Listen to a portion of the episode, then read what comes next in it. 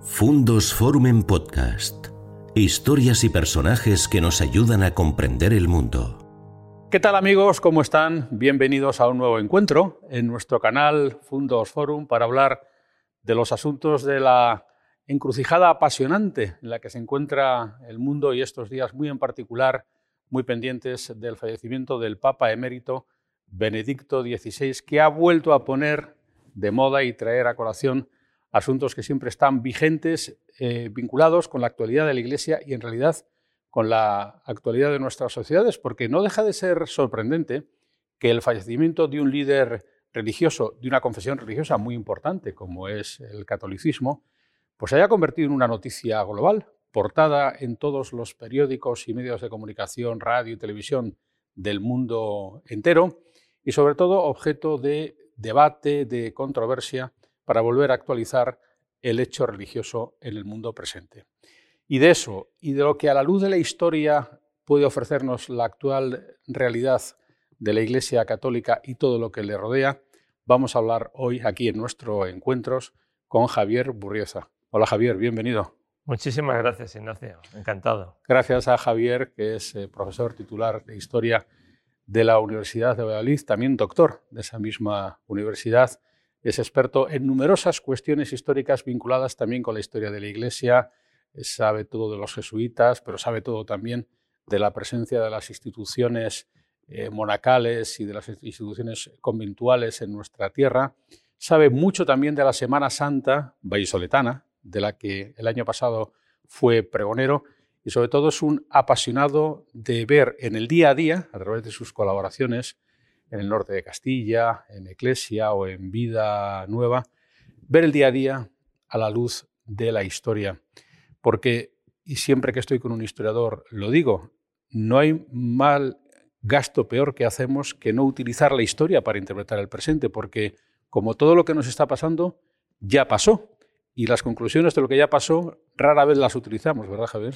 Para utilizarla bien, claro, porque también hemos sido especialistas en instrumentalizar la historia yo creo que ahora el problema en muchas ocasiones es la falta de formación en la historia y eso es algo que a mí realmente me preocupa, ¿no? sobre todo a las generaciones más jóvenes. Yo creo que mm, bajo mi punto de vista eh, el sistema educativo no ofrece, el sistema educativo español no está excesivamente preocupado en una formación histórica de eh, los escolares en la enseñanza primaria, también en la enseñanza primaria, en la enseñanza secundaria y en el bachillerato. Nos estamos eh, eh, de vez en cuando enterando que esa asignatura de, de alumnos de segundo de bachillerato, en lugar de ser una historia de España global, pues se amenaza con que sea una historia de España de los dos últimos siglos, del siglo XIX, casi avanzado, o, en los comienzos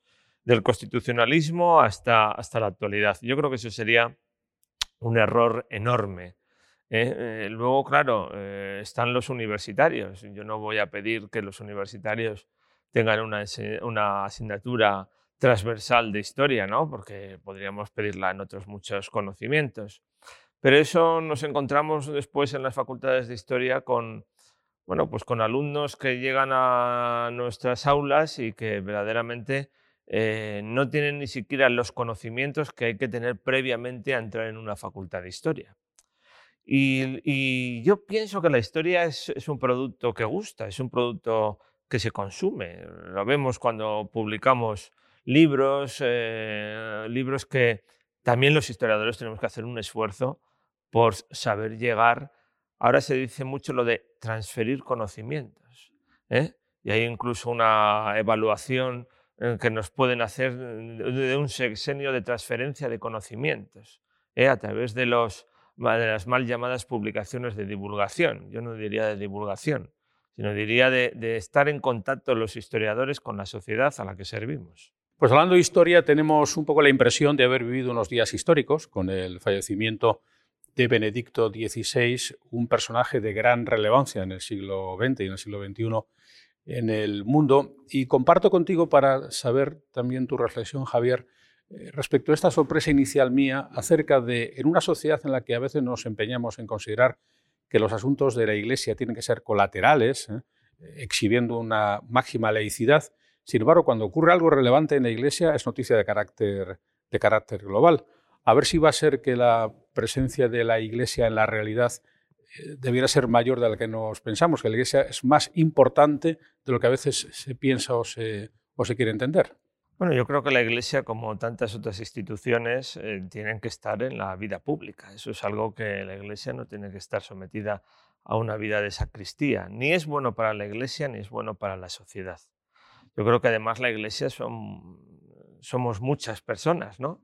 Eh, los que somos creyentes, pues efectivamente eh, no somos eclesiásticos tampoco, no tenemos una responsabilidad de gobierno en la Iglesia directamente, porque por mucho que nos hablen todavía eh, de sinodalidad, etcétera, etcétera, el mundo eclesiástico es el que tiene en muchas ocasiones el, gobierno y la competencia de lo más alto y lo más cotidiano. Eh, yo creo que en eso nos tenemos que convencer los propios laicos en la Iglesia que tenemos que tomar iniciativas y tenemos que obrar sin tenerlo que consultar permanentemente al, al párroco de turno. Y también el párroco de turno tiene que saber que si es verdad que asume un principio de sinodalidad, es decir, de corresponsabilidad de todos los bautizados en el devenir de la Iglesia eh, y, en y, en lo principal, en la misión de la Iglesia, que es el anuncio del Evangelio, pues tampoco tiene que ser el protagonista de las decisiones. ¿no? Tampoco tener a un consejo lleno de laicos que aplaudan sus decisiones. Entonces yo creo que también eso, eso es algo, yo creo que es un cambio de chip eh, muy notable que tenemos que, que dar. Entonces, yo creo que eh, como institución que, contribuye en tantas cosas a la sociedad, em, yo creo que la propia sociedad le interesa ese diálogo con la, pues, con la Iglesia. La Iglesia, por no irnos a... Voy a poner dos ejemplos simplemente. Vamos, o tres ejemplos. La asistencia, la asistencia social. ¿Cuántas eh, pequeñas instituciones o grandes instituciones desde Manos Unidas, de las grandes, Cáritas, de las grandes, o las conferencias de San Vicente de Paul, eh, han sido fundamentales en el día a día de solucionar la pequeña crisis del día a día de las personas, la gran crisis de esas personas en un proceso, en un momento difícil económico. El mundo educativo, el gran peso de la Iglesia. Dejémonos ya de batallas decimonónicas. Mm, en cuanto a la asignatura de religión, por ejemplo, si todos los ciudadanos tendrían que tener no una, eh, no una asignatura de religión católica, si se quiere, que eso tiene que ser una cosa totalmente opcional ¿no? a, la decisión de los padres, y es una asignatura mm, en la cual eh, es de formación intelectual, porque la, formación catequética es una competencia de las parroquias. ¿no? Yo diría que, los, que los, eh, los jóvenes tendrían que tener una asignatura de historia de las religiones. Hombre, para entender, por ejemplo, el Museo del Prado, pero sobre todo, por ejemplo, de las religiones monoteístas, ¿no? Y en el ámbito eh, del patrimonio, estamos en Castilla y León. ¿Qué sería Castilla y León sin el patrimonio eclesiástico? ¿Qué es sin las grandes empresas, por ejemplo, culturales como son las edades del hombre? Eh, sin las grandes iniciativas o, las pequeñas iniciativas de un museo, eh, por ejemplo, monástico o conventual. Entonces yo creo que el diálogo entre la sociedad em, y la iglesia tiene que ser fluido, por parte de ambas, ¿eh? por parte de ambas, porque también eh, la iglesia tiene que estar abierta a la sociedad, saber llegar a la sociedad y saber comunicar a la sociedad. Pues precisamente el fallecimiento de Benedicto XVI eh, ha puesto de nuevo de manifiesto una situación como vamos a decir, de crisis, en el sentido de algo que todavía no ha terminado, un tiempo nuevo que todavía no ha empezado en la propia Iglesia, como la existencia de dos movimientos, uno el que miraría más hacia atrás, otro el que miraría más hacia ciertas reformas. No es nuevo, esta situación en la Iglesia se ha dado pues, en su momento hasta Carlos V, arrasó Roma. Hubo también una circunstancia muy espectacular cuando los ingleses decidieron, gracias a Ana Bolena, eh, dejar la disciplina de la propia Roma. En la época de Napoleón, el papado pasó por una crisis severa. ¿Qué nos quita la historia, Javier, respecto de este momento? Eh, ¿Cómo piensas tú que se puede resolver esta crisis? Bueno, yo crisis no sé hasta qué punto podríamos denominar como crisis. Es verdad que en la Iglesia Católica, que, forma, que, es una de las iglesias cristianas, en, en, tu pregunta ah, hemos visto ahí que ha habido siempre una historia de la división, ¿no? Pues la Iglesia Católica hay distintas sensibilidades, eso siempre en la vida, ¿no? Lo que ocurre es que, mm, y también, mm, eh, antes de decirte la siguiente premisa, mm, también eh, eh, ha habido en otros papados pues una, una historia de la oposición a ese papa, pero es que hoy estamos en una sociedad en la cual el papa puede estar presente en muchos medios de comunicación. Claro. León XIII fue un papa que vivió casi noventa y tantos años y que al final de su vida casi le sacaban para que le viesen. Eh, fue un pontificado de 1878 a 1903. Al final de su vida probablemente ese hombre no estaba en condiciones de tener eh, un ministerio normal. Eh, pero sin embargo, pues entonces los papas no dimitían. ¿Qué es lo que ha ocurrido ahora? Pues que además esas sensibilidades han querido encontrar dos banderas en dos, en dos papas. Yo creo que mm, no porque haya dos papas al mismo tiempo, que ha habido uno. O sea, no estamos en la época de la resolución del cisma de Occidente, ni estamos en un momento en que, como tú has, eh, mencionado, Pío VI ha muerto en el destierro porque Napoleón está, está eh, invadiendo Italia y, Pío VII está eh, llegando en ese momento al gobierno de la Iglesia. No, no estamos en ese momento. Sino que yo creo que Benedicto XVI hizo un acto revolucionario, no se bajó de la cruz, a mi modo de ver. A mí el otro día eh, alguien me dijo, se bajó de la cruz, pero ¿qué se va a bajar de la cruz? Vio eh, que no estaba capacitado para, eh, o, que estaba cansado, no cansado de que, qué cansado estoy o no me apetece, no, que no puedo hacer frente a eso sí que era un problema y entonces consideró que una persona, otra persona podía podía ya, con una edad eh, elevada como era la suya, hacerse cargo del, gobierno de la Iglesia. Entonces, eh, esas sensibilidades que, podría, que algunos dicen conservadores y progresistas, ah, yo tampoco me atrevería a decir eso, pues eh, encuentran dos banderas que, creo que son, que, son erróneas para, para, la definición de la realidad. Luego a eso se une pues, que hay, otras, hay otros personajes, y ahí lo voy a decir claramente, como es el secretario eh, del, Papa Benedicto XVI, que nos ha tenido preparado un material justo los días siguientes de, la muerte del Papa. Hombre, te lo voy a decir mm, con toda sinceridad, me parece de muy mal gusto. Me parece que mm, yo no te hubiese tenido eh, la conciencia ah, tranquila. Eh, ¿Qué pasa? Que se estaba muriendo el Papa y él se iba a escribir o lo tenía preparado. Tú y yo sabemos lo que cuesta sacar un libro. Ese libro estaba preparadísimo para salir en ese momento. Yo creo que mm, eh, los oportunismos editoriales están muy bien, pero jugar con los oportunismos editoriales eh, en determinados acontecimientos mm, a mí ya me, resta credibilidad. Ah, eh, naturalmente estoy y, lo tengo en mis manos, ¿no? Me parece muy... Eso, lo tengo que eso hay que leerlo, ¿no? y eso hay que estudiarlo, y lo estoy haciendo. Pero eh, para un historiador de la Iglesia. Eh, la Iglesia hoy tiene un reto fundamental, y es un reto no solamente de eh, trabajar para su propia parroquia, sino que hay que trabajar también para muchas personas que no, siendo, no estando fuera de la Iglesia, se encuentran alejados de la Iglesia. Entonces a mí hay una cosa que a mí me gustó mucho, de la, por ejemplo, de la, Jornada Mundial de la Juventud de, de Brasil, y es esa llamada del Papa Francisco a callejear. Eh, no a estar eh, haciendo carnavaladas, a callejear, es decir, que la iglesia esté en la sociedad, que la iglesia esté en el tú a tú, que la iglesia está en los problemas, en los problemas de mucha gente, de mucha gente que lo está pasando muy mal, no solamente desde el punto de vista económico, sino desde el punto de vista moral, desde el punto de vista de, su formación religiosa, de, de, su de acogerles, de acogerles. Entonces, sí, la iglesia tiene que ser un hospital de campaña en algunas ocasiones. No tiene que estar impoluta porque está dentro de, un templo. Eh, la liturgia es importantísima, a mí me encanta. Una liturgia solemne, yo disfruté muchísimo, te debo decir, con, disfruté, entre comillas, pero, eh, porque era un funeral, ¿no? Pero qué bien lo hicieron, eh, qué exaltación de la palabra lo hicieron los, británicos y los anglicanos, la iglesia anglicana en este caso en el funeral de la reina Isabel II, y hasta tuvieron una primera ministra, casi era lo único que ha hecho, eh, leyendo la, lectura en el funeral. ¿Nos lo imaginamos en España? Todo eso.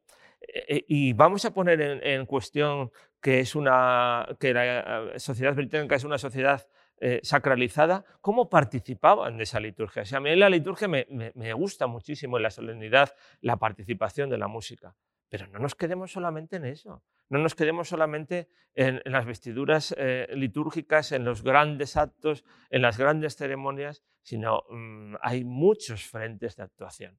Y yo creo que hay, pues esa es la, sensibilidad diferente. Hombre, eh, yo amo el latín, pero hoy en día eh, hacer batallas por una misa en latín, ¿qué quieres que te diga, Ignacio?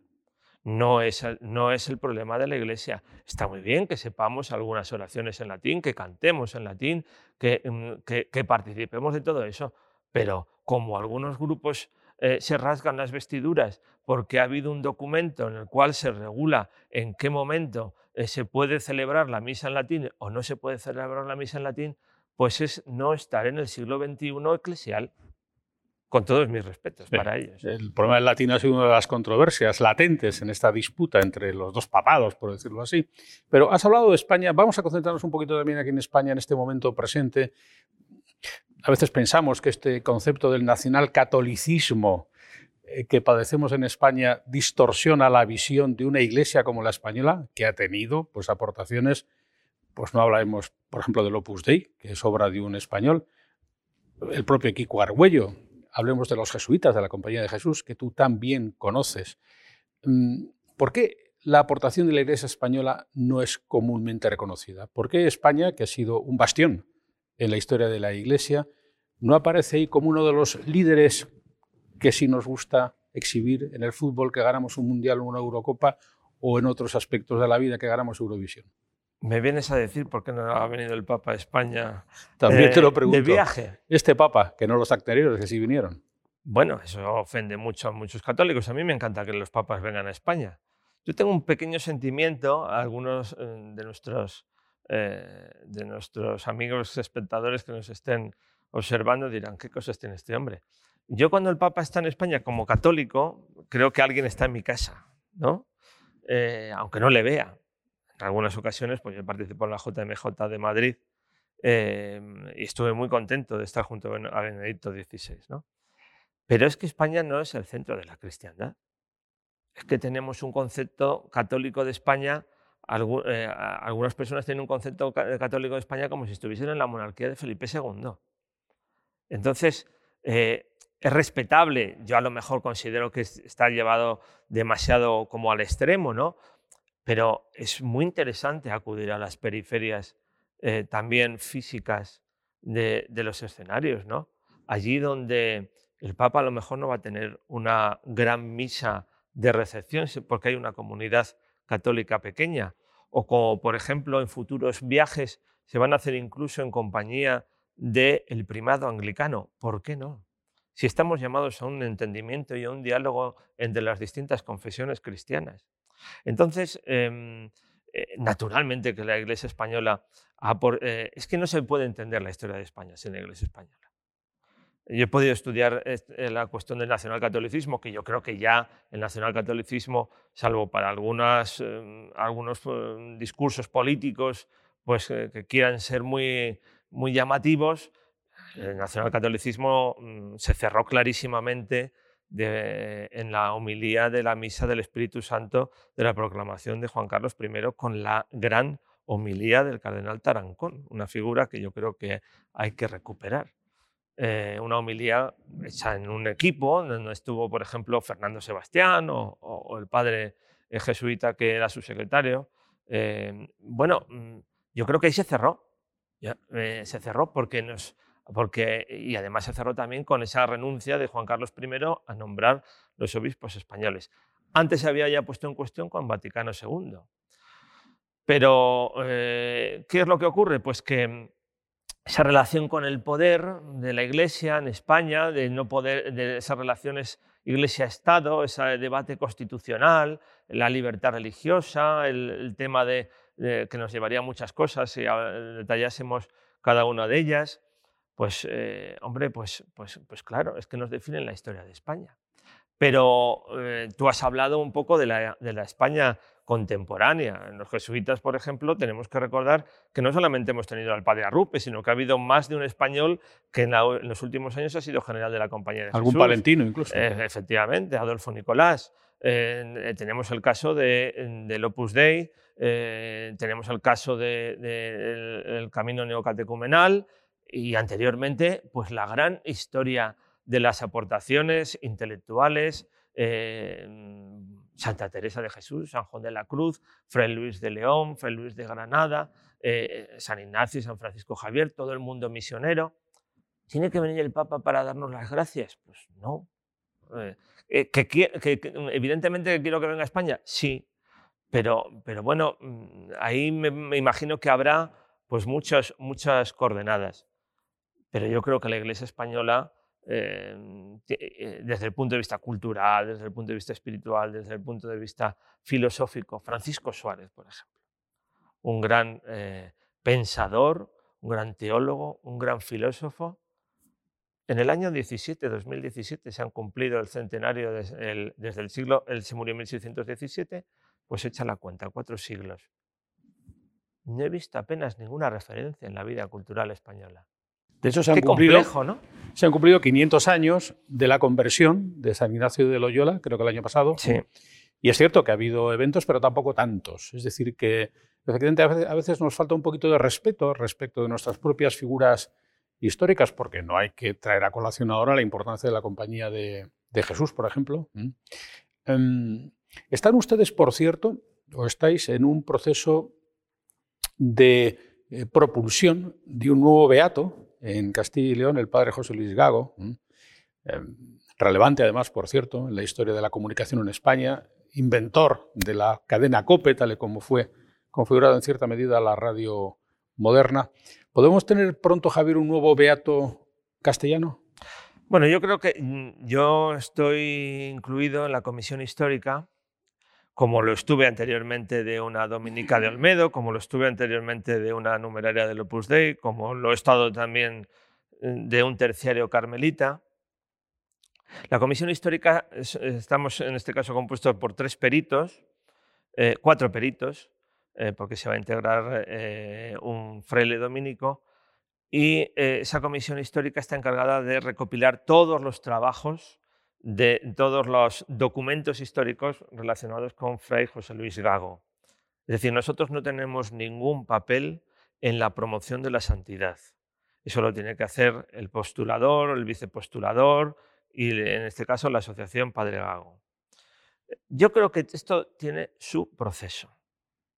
A mí los santos express y los santos súbitos no me gustan. Tiene su proceso. Y no se van a olvidar. Y tampoco es que nosotros que tenemos muchas cosas que hacer y muchas, y muchas tareas que realizar, pues dejemos las cosas aparcadas. No, es que se van recibiendo los documentos. Se van recibiendo los documentos y vas viendo las cosas. ¿Esto qué, viene a, tardar en una, una, pues bueno, pues las otras comisiones, hay comisiones que se han tardado muy poco, muy poco o un año y pico, y otras que se han tardado mucho más. Esto es un, hombre muy relevante, no se puede, no se puede hay que eh, documentar absolutamente todo. Entonces, eh, yo creo que es, es un, gran comunicador eh, del Evangelio. Bueno, el, perito histórico me debe permitir que no vaya mucho más allá. ¿no? Yo le conocí como, como tú, eh, retransmitimos alguna procesión juntos, me pareció un hombre realmente apasionante, realmente sorprendente, te impactaba. Em, sus palabras eh, eh, estaban muy presentes durante mucho tiempo y yo sentí muchísimo su muerte. Tengo la suerte de formar parte de esa comisión, eh, pero te puedo asegurar que con la, misma, con la misma objetividad que hacemos otros muchos personajes. O sea que en este caso también y para la afición, la máxima vaticana de que lo urgente es esperar. No esperar por esperar, sino avanzar, el ir avanzando día a día, cada uno tenemos nuestra misión. Nosotros tenemos la misión de investigar y, otros tendrán la misión de fomentar su, devoción. Y, esa, esa, segunda misión es más complicada que la nuestra. Así es, efectivamente. Y algo habrá próximamente para fomentarlo. Vamos a hablar de otra urgencia, Javier, que tengo mucho interés en conocer tu parecer como historiador de un asunto que no estamos, a mi parecer también, poniendo lo suficientemente de manifiesto en la sociedad actual, como es la reconversión de la vida monacal. Es decir, ¿qué va a pasar con tantos conventos de clausura, con tantos monasterios, eh, con la evidente recesión existente en las vocaciones? Ahí tenemos un problema de carácter humano, de carácter religioso, pero también de carácter patrimonial. ¿eh? Nadie habla de ello. ¿Qué podemos hacer para ordenar la reconversión de la vida consagrada y todo lo que le rodea en España. ¿Qué te parece? Pues a mí me da mucha pena que nadie hable de ello, efectivamente. No es que nadie hable de ello, es que parece que nadie se atreve a tomar medidas, eh, algunas medidas de, consenso. Medidas de consenso en las cuales yo creo que tendría que haber en todas, las, diócesis pues una comisión de una serie de expertos, igual que hay expertos para otras cosas, hemos visto en nuestros últimos años, pues una comisión de expertos en los cuales se evalúe eh, desde el punto de vista humano, el primero, desde el punto de vista religioso, desde eh, la, conveniencia o no de la existencia de ciertos, mm, de ciertos conventos, de ciertas comunidades, y después debemos pasar a lo, a lo material que es histórico, como tú bien has dicho. Y ahí hay muchas cosas. Ahí hay desde un edificio, qué hacer con esos edificios, cómo preservar su memoria. La memoria no solamente es para, para los acontecimientos de la historia de España del siglo XX. La memoria es un paso previo que utilizamos los historiadores y luego viene eh, la historia. ¿no? Em, eh, ¿Qué hacemos con esas obras de arte? ¿Cómo facilitamos que esas obras de arte que están en un ámbito determinado, especialmente en las iglesias o en los claustros, pues no se descontextualicen ¿Y cómo atendemos a una cenicienta del patrimonio que son los mm, archivos monacales? Que algunas veces hay que tener una auténtica geografía de los monasterios para saber dónde están los papeles. Yo todavía me estoy preguntando dónde están los papeles de algunos monasterios. Y todavía no me los han resuelto. Y eso es importante, porque los monasterios no solamente eh, es un ámbito hacia el interior, sino que es una relación hacia el exterior, hacia las localidades donde se han encontrado. En algunas localidades se han levantado en armas eh, y les entiendo. Y hasta cierto punto les apoyo. Porque eh, la salida de, eh, patrimonio conventual con nocturnidad no me gusta. Eso significa que hemos fracasado todos. En, algunas diócesis, en la propia iglesia diocesana conciencia a sus, a, sus instituciones, a sus laicos, a sus grupos, a sus comunidades cristianas, que se ocupen de determinados eh, conventos. Porque claro, aquí no se trata de estar eh, como aves de rapiña, a ver si se van unas monjas y a ver qué hacemos con el convento. Ya no solamente cómo le vendemos, sino a ver qué hacemos con el convento. Entonces, eh, la atención humana hacia personas que lo necesitan, porque especialmente tienen una edad elevada, también me parece interesante, también hay que tratarlo. Por tanto, en esa comisión yo pondría instituciones eh, eclesiales, comunidad cristiana, por supuesto, porque son iglesia, pero también estarían otras instituciones de las administraciones que pueden aportar y otras instituciones académicas. sobre todo, intentar ir un poquito por delante de la realidad no siempre por detrás de la realidad. He visto dos ejemplos el, año pasado que me han interesado. El convento de, las, de Santa Clara de Salamanca, que con la, bueno, con la iniciativa también de las edades del hombre, pues se puede visitar la parte principal del convento. Y además con las obras de arte en su lugar. Claro, eso tiene gastos de mantenimiento, pero también genera, es necesario promocionarlo. Es un museo interesantísimo de Salamanca. Yo lo, recomiendo a todas las personas que visiten Salamanca, que no se quedan solamente en la Plaza Mayor, sino que se trasladen un poquito más arriba por la Gran Vía y llegan hasta, hasta Santa Clara. Y eso mismo lo he visto, la iniciativa que ha realizado el padre Miguel Ángel en Alba de Tormes, con eh, la exposición sobre Santa Teresa de Jesús y que también la comunidad de carmelitas de Salamanca y Alba, que viven en Salamanca pero atienden Alba de Tormes, lo están realizando desde su convento. Claro, es que Alba de Tormes es imposible eh, entenderlo sin el, mundo del Carmelo. Bueno, pues, pues, se puede visitar ese convento de, los frailes, donde ya no hay comunidad, se puede ver todo lo que es el convento. Y después, eh, en estos meses, creo que hasta, hasta ahora, pues eh, se ha podido visitar una exposición que ha tenido un, gran reflejo en, actividades y, en, espectadores dentro de la iglesia de las madres, porque como tú bien conoces, Alba, en la misma plaza está el convento de las madres y el antiguo convento de los frailes carmelitas. Entonces, bueno, son iniciativas. La alcaldesa de Alba de Tormes me consta que ha estado eh, encantada de la vida por todas estas cuestiones. Pero, claro, ahí está, eh, en este caso, el padre Miguel Ángel González, que ha estado estos meses, mm, hubiese necesitado tres o cuatro Miguel Ángel González a su, a su alrededor para hacer frente a, todos los, a todas las posibilidades. Se necesita en esta tierra gente creativa, gente con ideas, gente que no solamente se quede viendo, vamos envejeciendo, se cierran los conventos, se cierran las empresas, vete tú por delante. Y, hombre, y administraciones que apoyen. Y la Iglesia también tiene que estar en esa línea.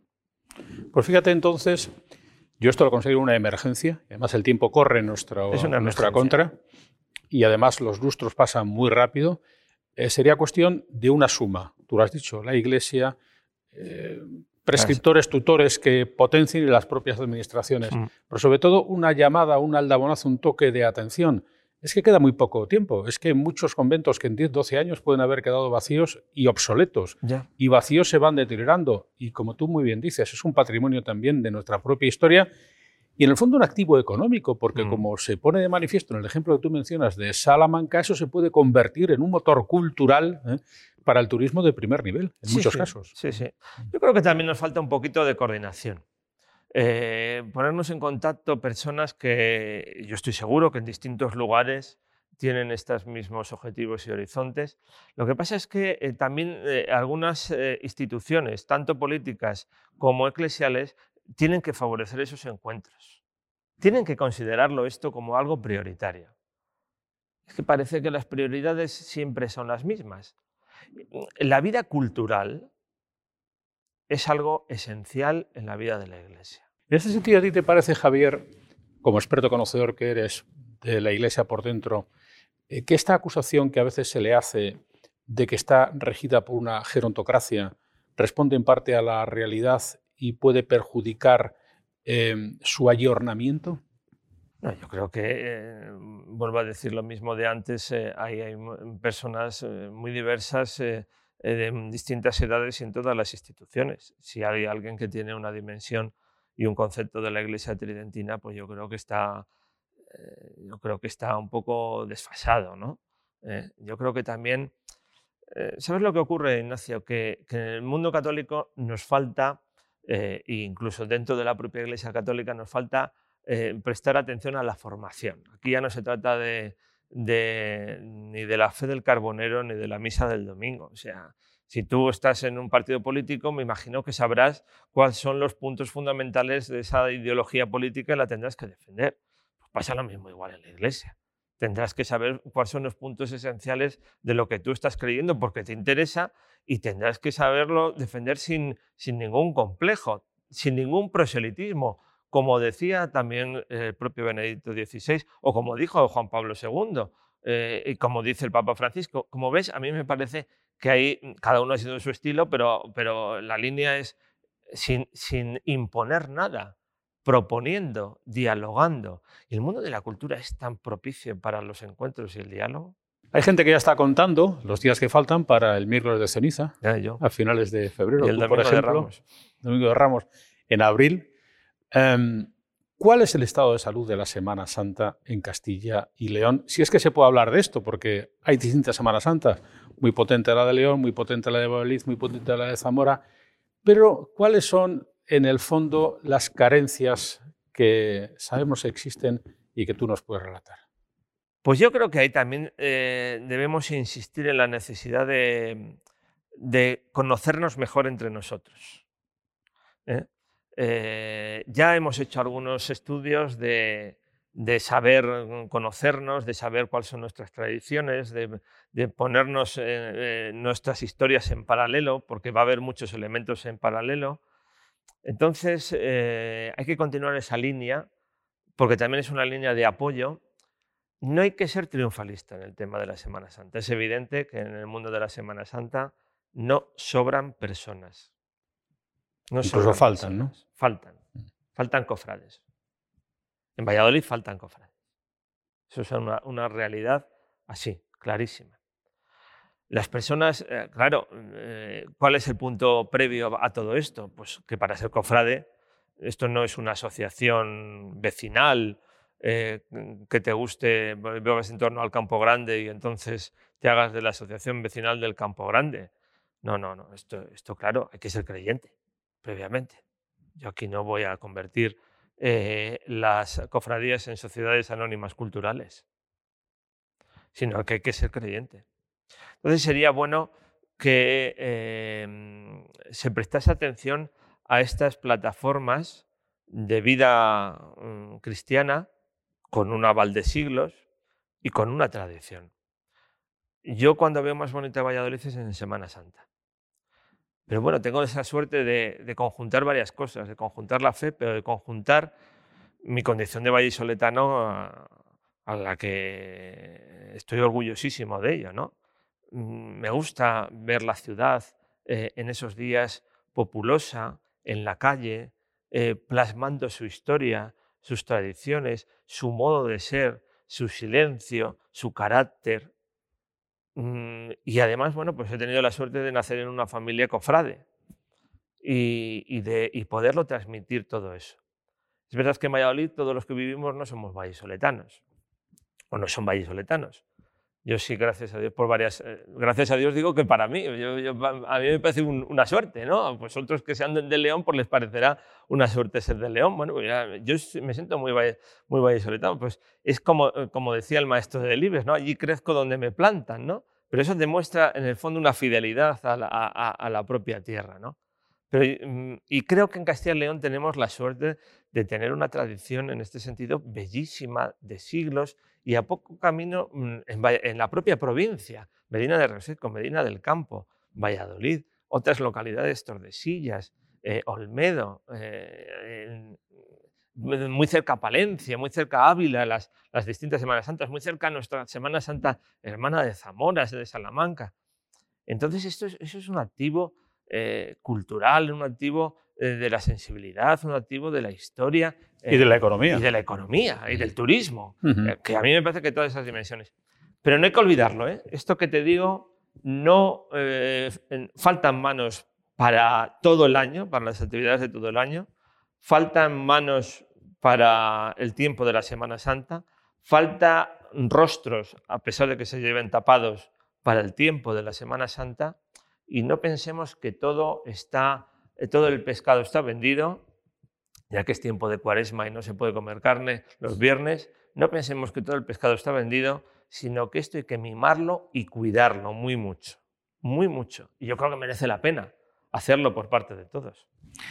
Vendría a coincidir este fenómeno em, con ese otro que registra no solamente el Centro de Investigaciones Sociológicas, sino también la mera visión cuando uno va a las iglesias, a las celebraciones religiosas, de que faltan jóvenes. Y sobre todo que hay una falta de práctica o una falta de frecuentación, de, frecuentación de los eh, elementos religiosos. Muy poca gente va a misa, pero ya el propio matrimonio eh, como institución sacramental pues ha incurrido en desuso. La mayor parte de los matrimonios en España son de carácter civil o ni siquiera se celebran las uniones.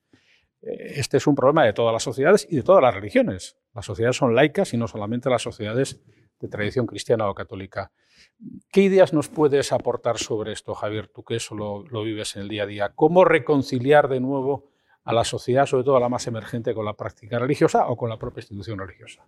Bueno, algunas coordenadas ya las hemos dicho antes en el sentido de esa necesidad de diálogo, que no quiere decir adaptar un mensaje evangélico a la sociedad, a una sociedad en la que evidentemente cualquier tipo de compromiso cuesta.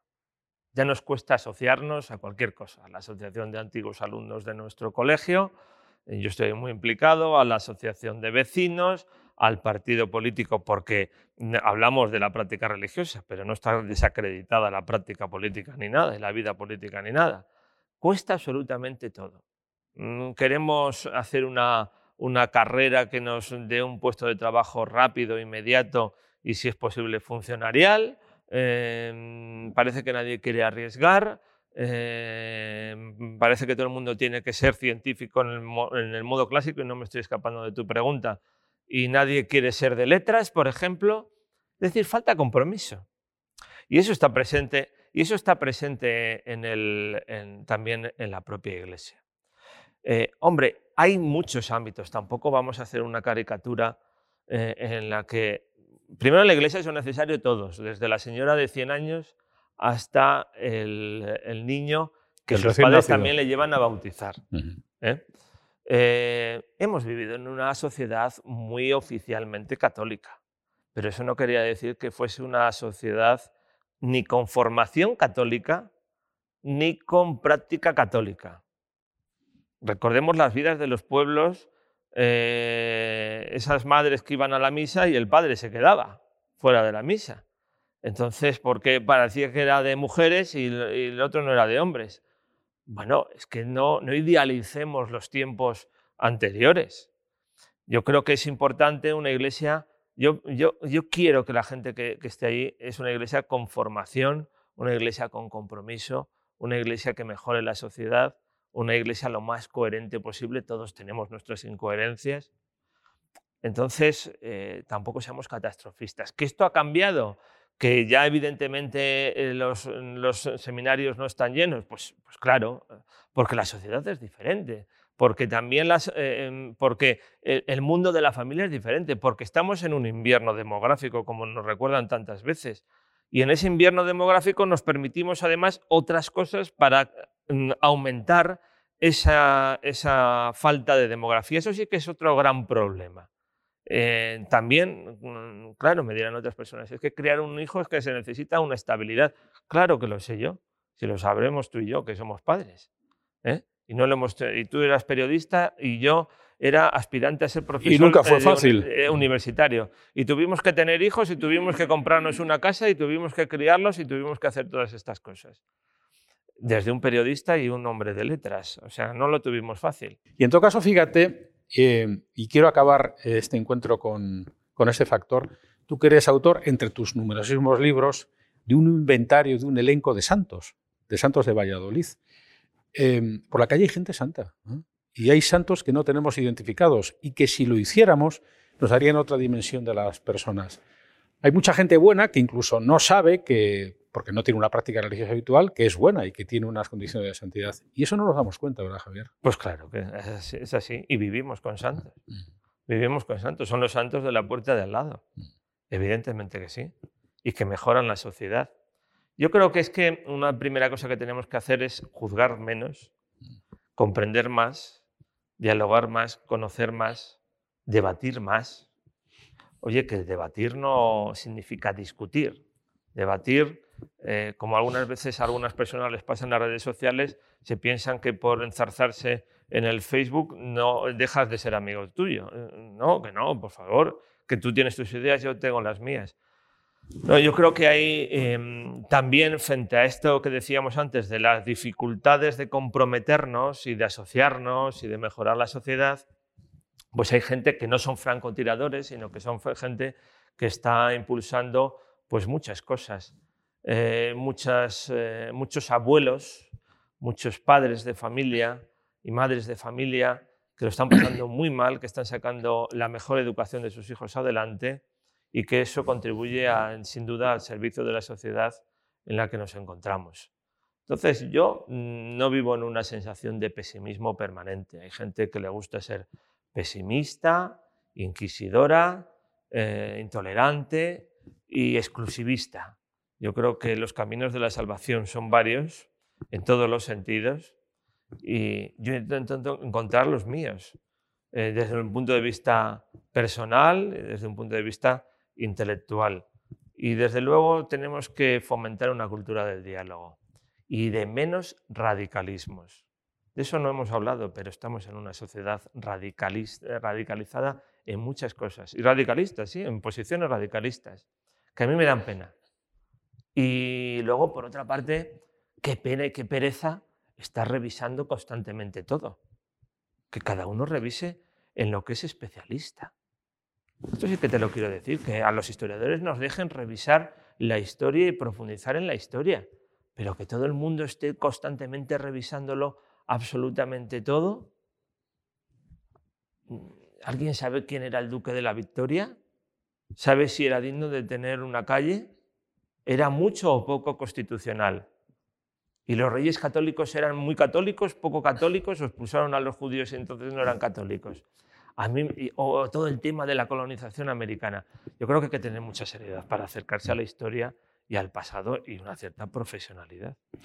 Y en todo caso, escucharos más a vosotros, a los historiadores, que tenéis muchas claves del pasado que nos son útiles para el presente en la medida en que el pasado averigua el porvenir, porque lo, que ha ocurrido o lo que está ocurriendo ya ocurrió en su momento. Bueno, y para que veas que no es echarle solamente la culpa a los demás, también hay algunos historiadores que no tienen que ser políticos, no, es, su papel.